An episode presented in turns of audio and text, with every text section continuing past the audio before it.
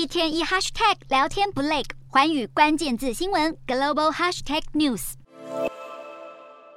成堆的行李箱堆在一旁，民众仔细的看着标签，却迟迟无法在行李箱海里找到自己的行李。美国遭遇世纪暴风雪袭击，引发航空交通大乱。影响最严重的西南航空，自从周末的耶诞假期以来，已经取消了超过一万两千个航班。西南航空受影响最严重的地区，包括丹佛、达拉斯、芝加哥等机场。这些机场中，到处可见柜台前排队的人龙，还有大批的行李被搁置在一旁。旅客也纷纷在社群媒体上抱怨行李遗失，而客服电话一直处于忙线，只好在原地干等。不止航空交通陷入瘫痪，由于这场暴风雪的威力猛烈，在许多城镇激起了超过一公尺高的积雪，也导致路面交通大乱。有些车辆因为被厚雪困住而动弹不得，直接就挡在路中间。而各地警察局也纷纷出动人员清除受困车辆。这场世纪暴风雪肆虐美国东部，已经造成至少九个州大规模停电，还有数十人的死伤。美国国家气象局预测，未来几天的低温情况有望和缓，但是警告当地危险的旅行条件依旧存在。呼吁民众尽量留在原地，避免出门。